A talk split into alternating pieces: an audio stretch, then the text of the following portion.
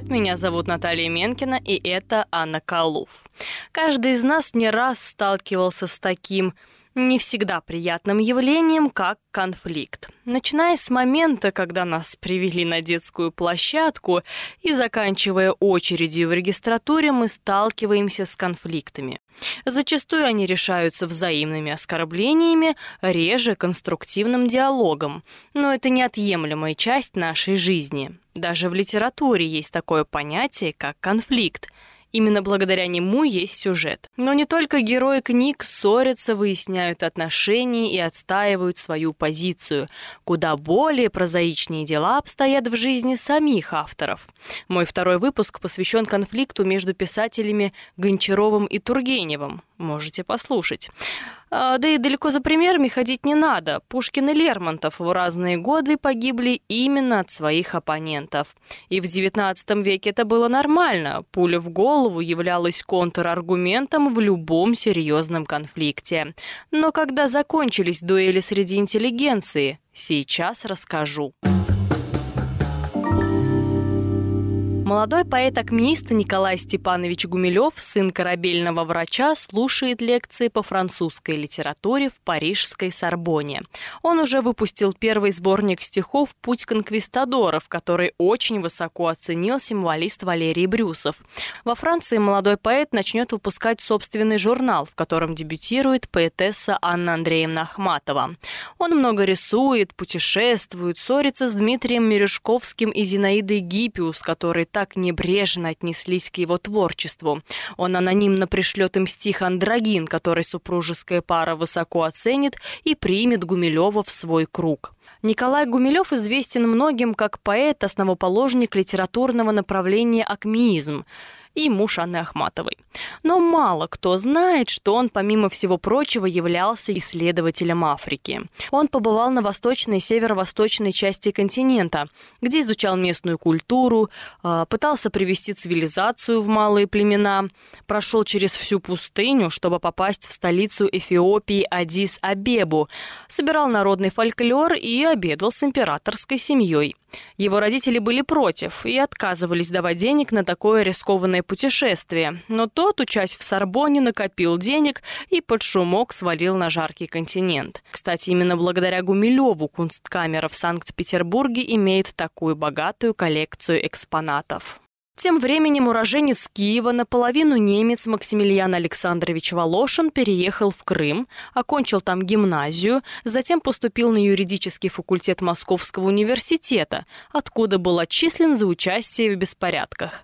Как Гумилев слушал лекции в Сорбоне, вернулся в Россию и примкнул к символистам, стал масоном, успел жениться и развестись, и в конце концов начал строить дом в Коктебеле, куда нередко съезжалась в гости вся российская интеллигенция. Гумилев и Волошин были совершенно разные люди, которые в эпоху модерна, переплетения направлений и экспериментов тесно сошлись на литературном поприще. Они пересекались в Европе, ходили в одни и те же литературные кружки в Санкт-Петербурге, состояли в одном обществе и даже работали в одном журнале. Кроме любви к литературе, у них была любовь к одной женщине.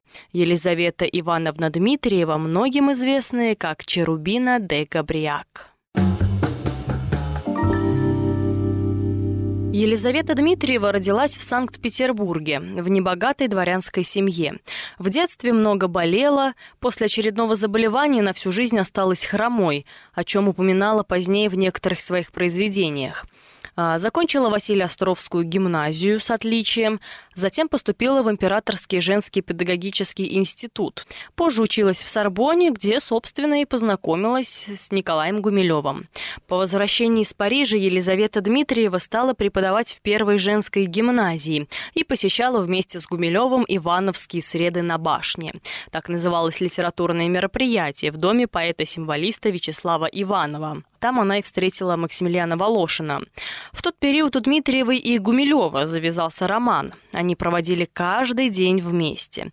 Писали друг другу стихи, ходили на литературные вечера и гуляли по Петербургу до рассвета. Это была молодая звонкая страсть. Не смущаясь и не кроясь, я смотрю в глаза людей. Я нашел себе подругу из породы лебедей. писал Николай Степанович на альбоме, подаренном мне. Мы стали часто встречаться.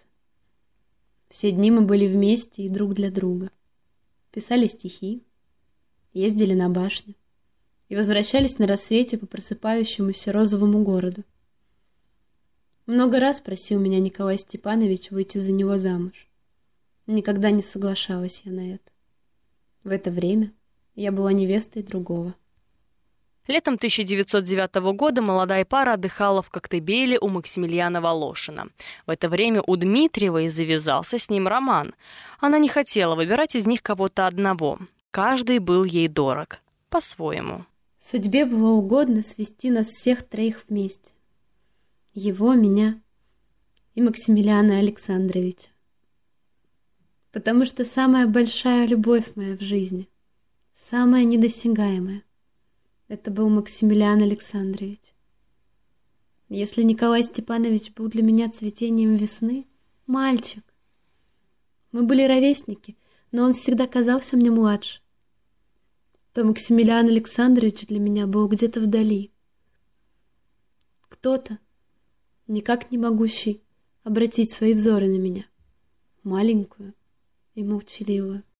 Несмотря на то, что в Серебряном веке полиамория была делом, если не бытовым, то, по крайней мере, нередким и мало кем осуждаемым, неловкая ситуация требовала быстрого решения.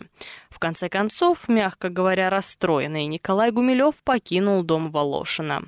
Отдыхая в доме нового возлюбленного, Елизавета предложила Волошину идею о мистификации – тот э, поддержал пранк, если это можно так назвать, потому что считал мистификацию основ... А, основой поэтического творчества и решил проверить свои предположения на поэтессе.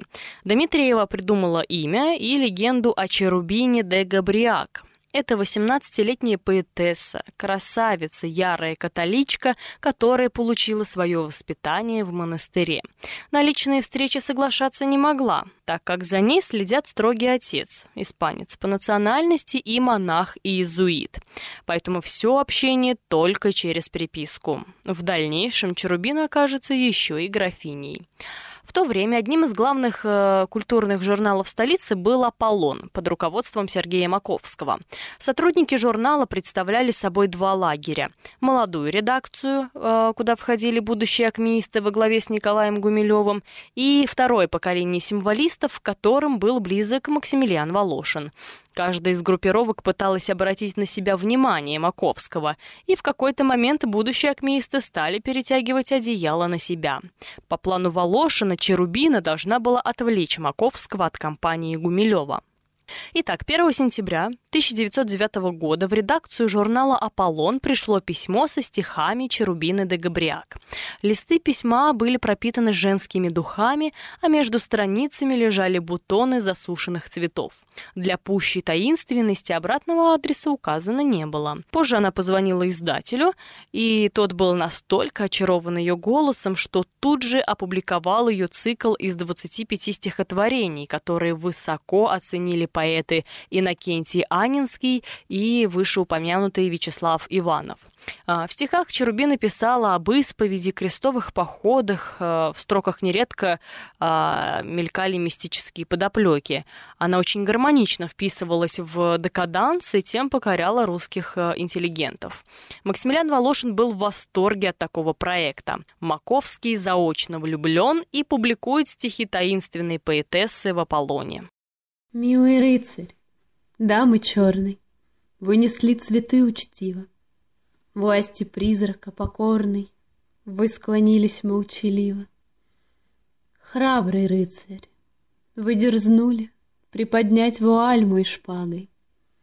Гордый мой венец согнули Перед дерзкою отвагой. Бедный рыцарь, нет отгадки. Ухожу незримой вдали. Удержали вы в перчатке только край моей вуали. Поэты, как верные псы, ждут звонков и писем от Черубины. Звонила она редко, и от этого ее появления ждали еще больше. Ею заочно были увлечены большинство аполлоновцев. Гумилев пытался назначить ей свидание. Единственный, кто сразу узнал в Черубине Лизу Дмитриеву, был Алексей Толстой. Он ранее слышал и читал ее стихи. Писателя решил не выдавать Дмитриеву. О мистификации, кстати, также знала подруга Волошина, поэтесса Марина Цветаева. Она утверждала, что образ европейской красавицы помог раскрыться скромной учительнице среди русской богемы. Секрет хранился недолго. Один поэт немецкого происхождения рассказал о мистификации литератору и композитору Михаилу Кузьмину, о том, что Черубина Дагобряк никто иная, как подружка Максимилиана Волошина. Кузьмин, в свою очередь, поспешил рассказать об этом Сергею Маковскому. Издатель «Аполлона» не мог поверить, что Черубина — это всего лишь фантазия. Он был подавлен, но не стал разоблачать образ молоденькой католички в своем журнале.